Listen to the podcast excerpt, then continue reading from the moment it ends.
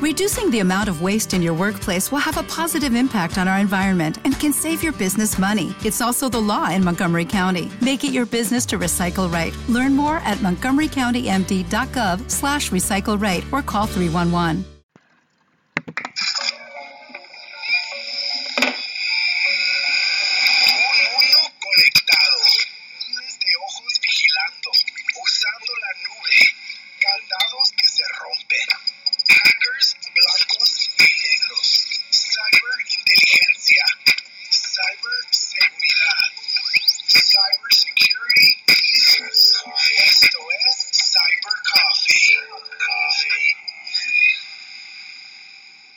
Buenos días, buenas tardes o cuando nos estéis escuchando. ¿Cómo estáis? Soy Aina Pou y os hablo desde Mallorca.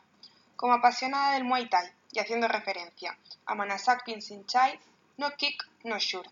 Por eso, desde nuestro Cyber Coffee te ofrecemos la ciberseguridad que necesitas para patear seguro. Hola a todos, hoy tenemos con nosotros a Antonio Marco, CISO de la. Bienvenido Antonio, es un placer tenerle aquí con nosotros en nuestro nuevo episodio de Cyber Coffee. ¿Cómo está? Hola, buenas tardes. Muy bien, encantado. Antonio actualmente es el CISO de Anaccess, pero lleva, si no me equivoco, desde 1997 dentro del sector de la información tecnológica, en empresas como la EL o Access Telecom. ¿Podría brevemente contarnos cuál ha sido su trayectoria hasta llegar a ser CISO de la Anaccess? Bueno, como bien has dicho, he trabajado en otras empresas, pero la mayor parte de mi carrera profesional la he desarrollado en la Naxos, una empresa perteneciente al sector de la seguridad y especializada en todo lo que tiene que ver con el vídeo IP. La Naxos es actualmente líder en el mercado de la videovigilancia dentro del sector bancario, donde tiene una alta presencia a nivel nacional con más de ah, 10.000 equipos instalados. Trabajar para un cliente tan exigente en el ámbito de la ciberseguridad como es banca nos exige, como es evidente, estar a la altura. Y con esto me refiero a cumplir con las más eh, estrictas medidas de seguridad, con el objetivo de evitar que nuestros sistemas puedan llegar a convertirse en un punto de pivotaje para el malware. Otro factor importante para nosotros es asegurar también la teleasistencia, es decir, que el soporte remoto que ofrecemos a nuestros clientes cumple con los más altos estándares en materia de seguridad. Porque al fin y al cabo nuestra visión de negocio y de cómo éste debe alinearse con la ciberseguridad es vital para el desarrollo tecnológico de nuestra compañía. Por supuesto.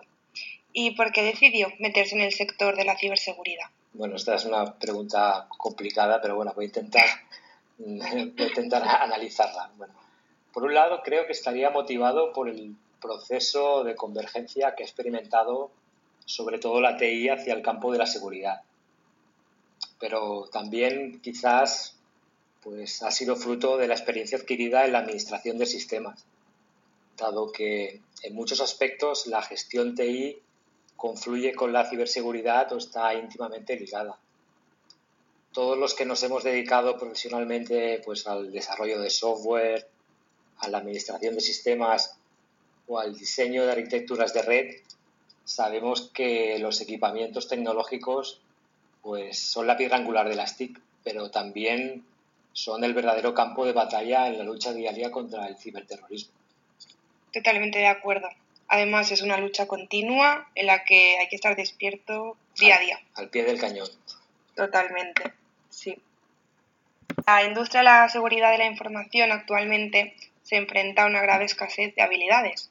Los departamentos de información tecnológica no están encontrando candidatos con suficiente experiencia, es decir, que hay una clara demanda del sector. ¿Por qué cree que existe esta falta de profesionales en ciberseguridad?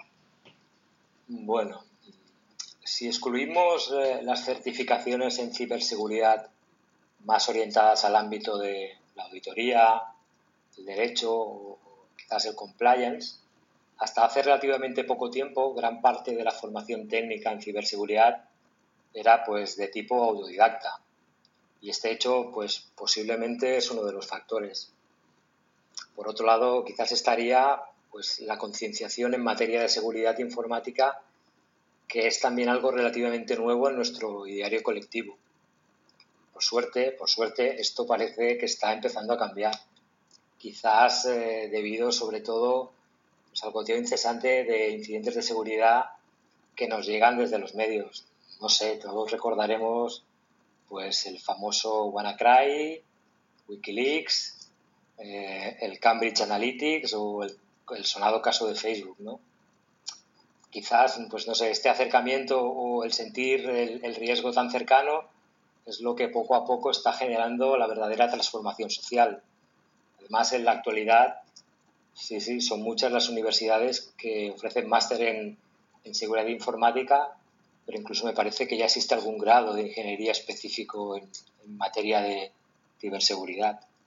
Sí, sí, sí, así es. Cada vez son más las opciones para pues, aquellos que quieran especializarse en ciberseguridad. Y por el otro lado ocurre lo mismo. Cada vez hay más jóvenes interesados en estos grados y másteres que nos acaba de comentar, especializados en la seguridad informática. Podríamos decir que es un sector en pleno auge. Entonces, ¿qué características necesita un profesional para ser un buen candidato, para ser el responsable de ciberseguridad? Un resumen. Bueno, esto es, eh, es un poco complicado, pero vamos a ver. Eh, yo creo que desde mi punto de vista hay cuatro factores importantes, cuatro puntos clave. Uno es el compliance, otro el bagaje técnico, conocer herramientas, las herramientas y sobre todo monitorización. Dentro del compliance o conocimiento normativo es muy importante pues, eh, para tener una visión objetiva de las normas regulatorias que afectan a la gestión del riesgo, así como todo lo referente con los estándares para la seguridad de la información, como por ejemplo la ISO 27000 o el NIS, ¿no? En segundo lugar, como comentaba, estaría pues el bagaje técnico y tecnológico.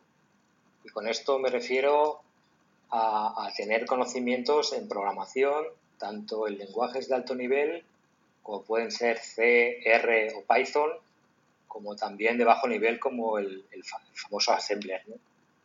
Además, eh, creo fundamental tener experiencia en sistemas operativos y conocer en profundidad pues todo lo relativo a las redes de datos o networking. El tercer pilar, desde mi punto de vista, sería disponer de amplios conocimientos en herramientas de protección perimetral y arquitecturas de seguridad. Con esto me refiero a conocer los, firewalls, WAF, IDS, IPS, securización Wi-Fi, VPN y así también como todas las diversas soluciones de protección del endpoint, como son MDMs, DLPs, anti-malwares, etc. ¿no? También pues, valoraría el expertise en las soluciones y en los productos de empresas referentes en el sector, como claro, Cisco, Fortinet, Checkpoint, Palo Alto, Tremicro, entre muchos otros. Y por último, como cuarta pata de este de, de, diario como, como CISO, destacaría pues la monitorización de eventos de seguridad, creo que conocer y saber gestionar los IOCs es clave para la detección pre precoz de amenazas. Esto implica tener experiencia en sistemas SIEM, que son aquellas que nos permiten correlacionar la información, que es un hecho fundamental de cara al tratamiento de los incidentes de seguridad. Muy interesante. Entonces, así como resumen, como hablamos antes, todos aquellos que quieran ser futuros responsables de ciberseguridad tengan en cuenta los cuatro puntos clave el compliance, bagaje técnico, conocer las herramientas y sobre todo la monitorización. Pues sí, creo que son, que son bastante, bastante importantes. Sí, sí. Entonces, cambiando de bando, los ciberdelincuentes han evolucionado más allá del sótano cuando se enfrenta a grupos de estados-nación y redes del crimen organizado, la seguridad debe ser proactiva. Eso significa pensar en las amenazas antes que los piratas informáticos, adelantarse a los malos. ¿Qué opinas sobre ello? Pues yo creo que cuando se mira desde una perspectiva ajena a la ciberseguridad, es cierto que, que puede asemejarse a un escenario bélico, ¿no? donde la geopolítica o, quizás el crimen organizado tienen un, un gran peso específico. Pero al fin y al cabo no todo se reduce al ataque y a la defensa. No sé, disponer de tecnología para atacar y de tecnología para defenderse. La realidad es que asistimos a un escenario donde la brillantez de las personas, los equipos y las capacidades técnicas son las que realmente marcan la diferencia. La diferencia para qué? Para que al final una empresa o un gobierno pues no acaben apareciendo los titulares del diario tras la palabra brecha de seguridad en o millones de datos robados. Y respecto a tu segunda pregunta sobre cómo adelantarse a los hackers, pues ciertamente existen ciertas tecnologías para poder ir un paso adelante. Y estas sirven también para, proteger, para protegernos de los también conocidos como, como ataques de día cero o cero day. ¿no? Estos tipos de ataques desconocidos hasta el momento que explotan una vulnerabilidad podrían ahora mismo tener un símil cibernético en la actual pandemia, ¿no? Pues el COVID se asemejaría mucho a un ataque de propagación automática de uno, de uno o más exploits de día cero, que implica que pasen inadvertidos por lo general y que solo sean detectados una vez que ya han ocasionado los daños. De hecho, en estos casos es de los que reafirmamos que el conocimiento es, naturalmente, una de las principales prioridades de la información tecnológica. Sin embargo, es necesario trasladar esta preocupación a otros departamentos, pues como son los líderes empresariales no técnicos o los usuarios finales de las unidades de negocio. ¿No es así? Bueno, es que la transformación digital de un negocio no solo involucra una nueva forma de entender las ventas, la atención al cliente o la interacción con los proveedores. La realidad es, de, es, que este proceso innovador, y hay que reafirmarlo sin ánimo de alarmar a nadie, también implica riesgos que todos debemos conocer. Y por eso es tan importante la formación y, la concienciación en todos los estratos de la organización, ¿no? porque como, ya sabemos, el usuario siempre será el eslabón, más débil. Sí. Y, y, en el caso de que descubriera un fallo de seguridad en el producto de su empresa, ¿cómo convencería a un gerente de producto y a una junta de ingeniería de riesgo? ¿Y cómo evaluaría ese riesgo del fallo de seguridad? Bueno, Dado, dado en el mercado en que estamos y en base a nuestro cliente objetivo, pues eh, no podemos permitirnos eh, fallos de seguridad. Y por esta razón realizamos análisis sistemáticos y pentest a todos nuestros productos. Y aunque, como sabemos, la seguridad absoluta pues no existe, pues claramente una quimera, creo que tanto el gerente de producto como los ingenieros de sistema que desarrollan el software serían los primeros eh, interesados en conocer este hecho, ¿no?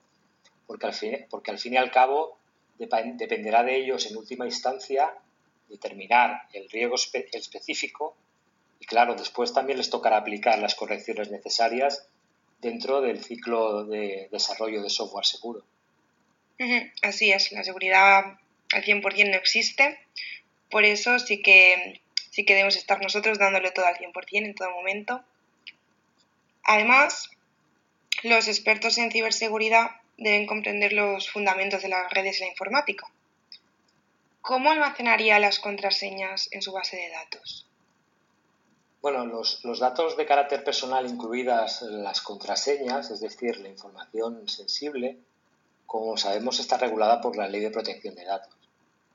Para este tipo de información y dependiendo de su clasificación, la ley establece diversos niveles de protección, que básicamente son pues, el control de acceso, la gestión de soportes, el registro de incidencias, el cifrado y por último la destrucción, la destrucción segura.